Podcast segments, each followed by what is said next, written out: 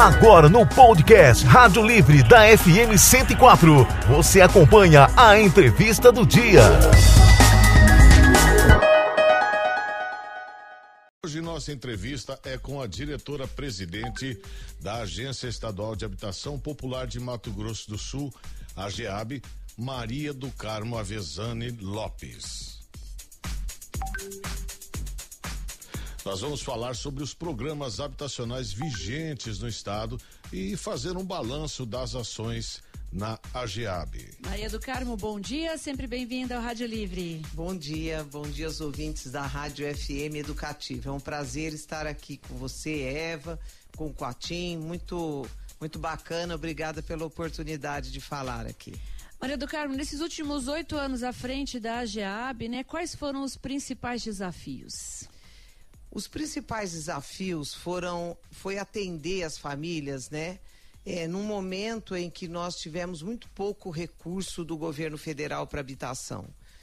E foram, então, é, foi necessário muita criatividade, né? O, o, governo do estado desenvolveu programas e a parceria com os municípios sempre presente. Aliás, é impossível fazer habitação se não tiver a parceria do poder público municipal, porque é no município que as pessoas moram, né? Então essa parceria é muito importante e o, nos últimos oito anos o balanço foi positivo. Nós atendemos aí é, 30 mil famílias com regularização fundiária e habitação. E se nós computarmos todas as regularizações de contrato que nós pudemos fazer, graças ao programa também Morar Legal, nós atendemos 50 mil famílias. Então, acho que é um balanço positivo.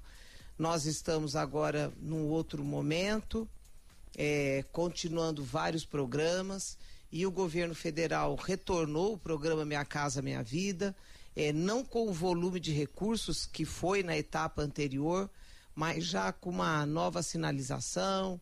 Então, nessa última semana mesmo, é, vários empreendimentos para atender as fa chamadas famílias faixa 1, que são as famílias mais vulneráveis, foram cadastrados para a seleção final do governo federal.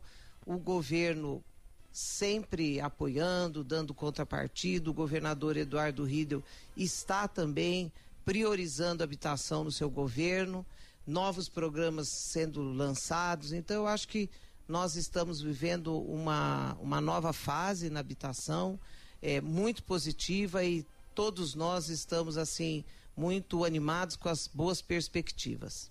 O secretário Quartim Marcelo Miranda está dizendo aqui, Maria do Carmo é fera, muito competente. Ah, obrigada, obrigada Marcelo.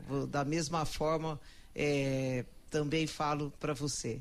Marcelo estava no show do Ira, ontem teve Ira aqui em Campo Grande. Super show, então, né? Super, super, show.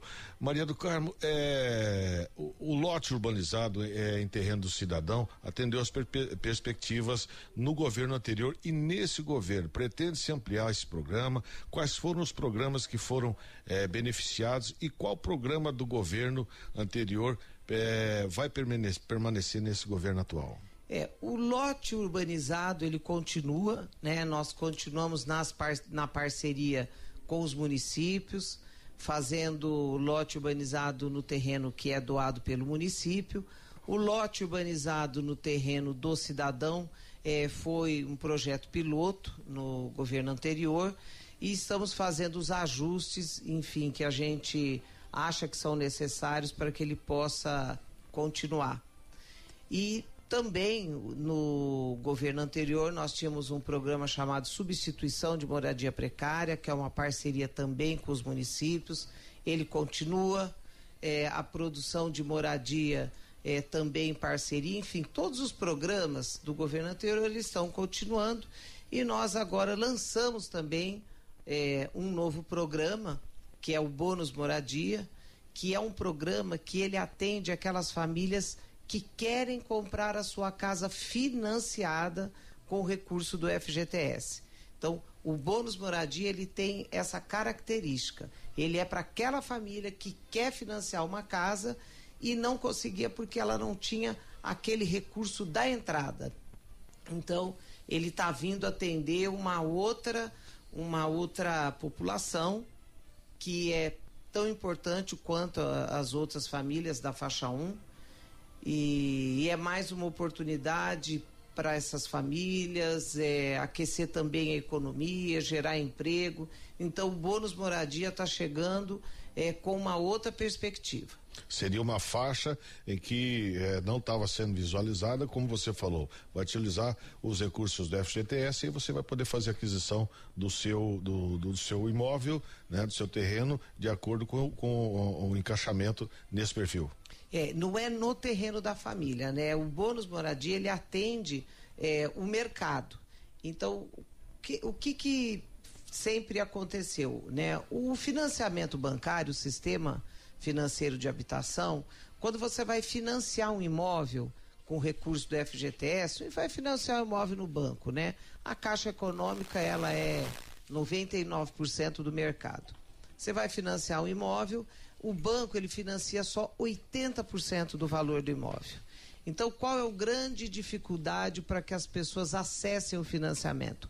É aquela diferença dos 20%, que a pessoa teria que ter uma poupança para poder dar os 20%, né? O programa Minha Casa Minha Vida, ele também tem subsídio para essas famílias, né?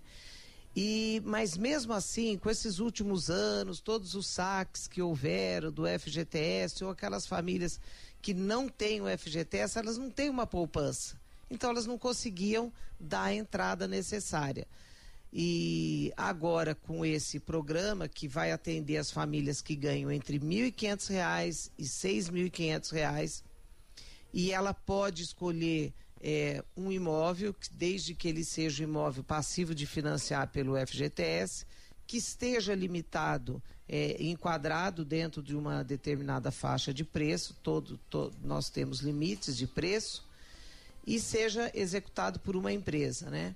Então, se ela entrar, se a pessoa que estiver interessada em adquirir um imóvel, entra no site da GEAB, faz o seu cadastro para o programa Bônus Moradia e ela vai encontrar lá na página, no site da GEAB, os imóveis que hoje já é, fizeram adesão, as empresas fizeram adesão e estão é, passíveis de serem financiados e receberem o bônus moradia.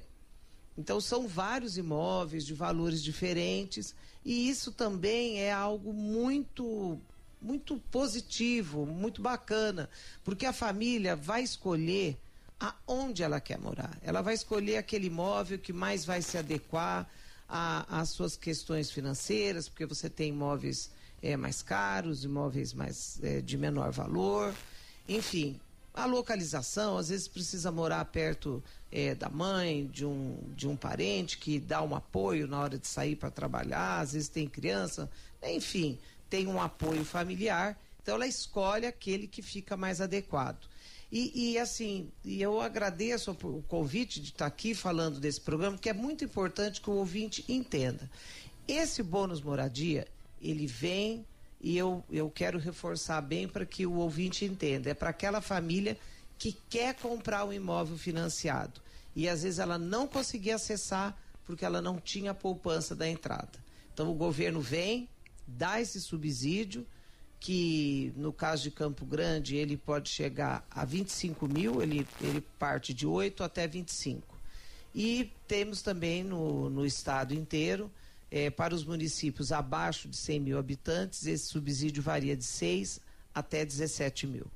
São 7 horas e 57 minutinhos. Nós estamos conversando com a diretora-presidente da AGEAB, Maria do Carmo Avezani Lopes.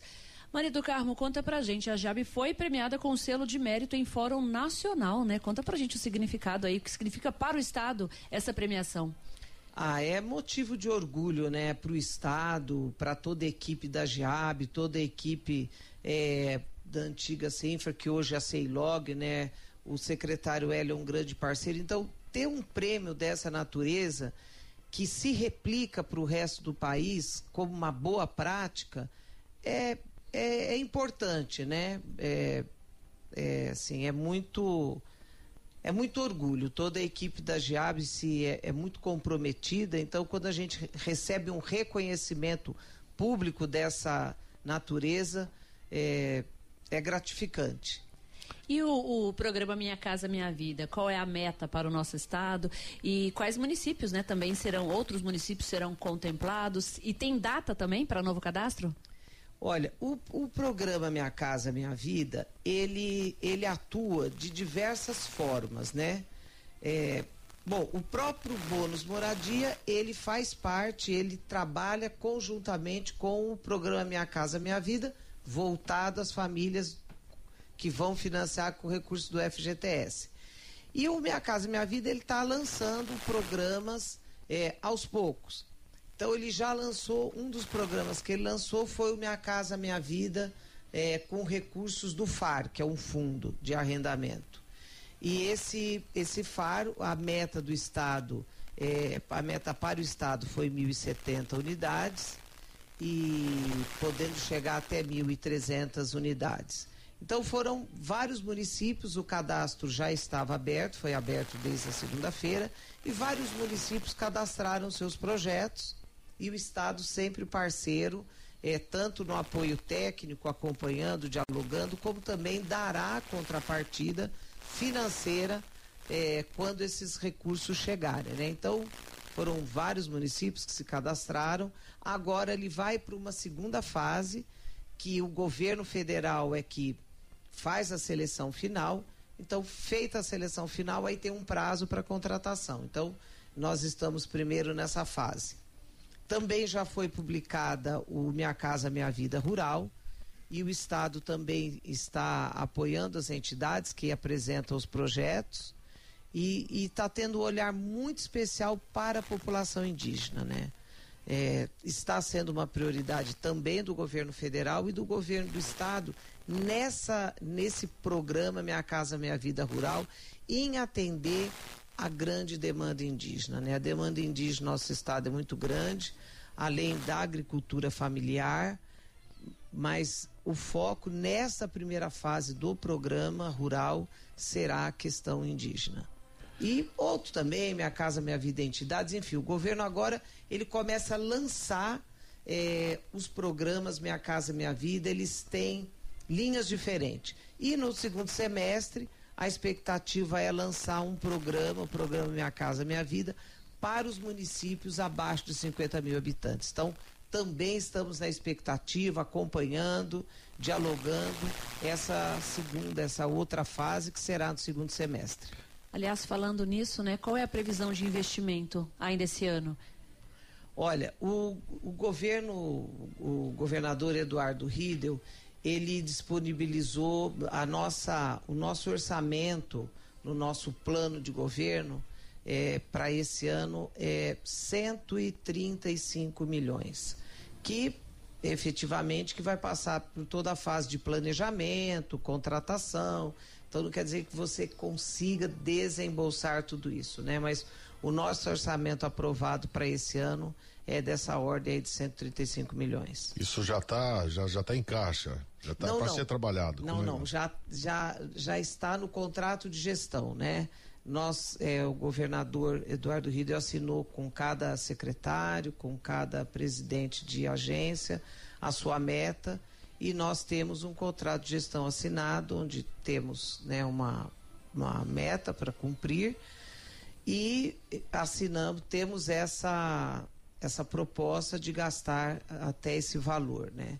E claro que habitação, o Estado, ele sempre trabalha junto com os municípios. Então, para você também é, finalizar uma meta, o Estado não faz sozinho. Ele faz trabalhando junto com os municípios, então também dependemos da disponibilidade de terrenos dos municípios, enfim. É um planejamento que se constrói ao longo, né, começando agora, que, quer dizer, desde o começo do ano, ao longo desse ano, faz-se o planejamento desse ano e já vai trabalhando o ano que vem.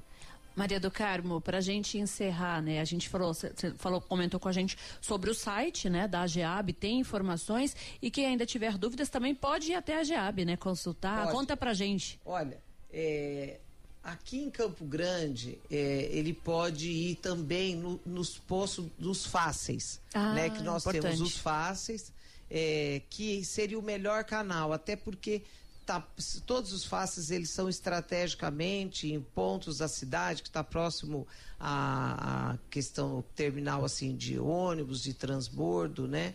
Então é, o ideal é que ele ou se ele, ele consulte o site ou ele vá a um dos pontos do, dos faces. E no interior ele pode procurar a secretaria municipal do município que ela vai passar todas as informações. Seria o momento de manter o cadastro atualizado justamente para a participação desses programas. É muito importante. Hoje, todos os, os programas que vão sendo regulamentados, se a família não tiver com o cadastro atualizado, é, por exemplo, os programas estaduais a gente permite que o, né, a gente coloca que o cadastro tem que ser atualizado nos últimos três anos. Os programas já do governo federal, eles exigem uma atualização de cadastro de dois em dois anos.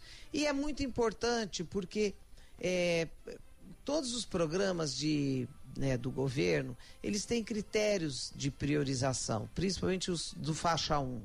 Então, mulher chefe de família, número de filhos, a renda, é, enfim, são vários, a estrutura familiar, ela é base para um processo de seleção. Então, às vezes, a família muda a composição ou muda a renda. É muito importante que ela mantenha o cadastro atualizado.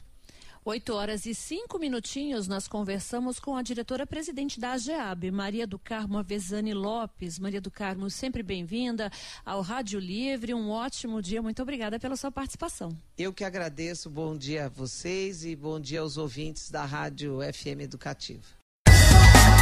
Você conferiu a entrevista do dia no podcast Rádio Livre da FM Educativa 104.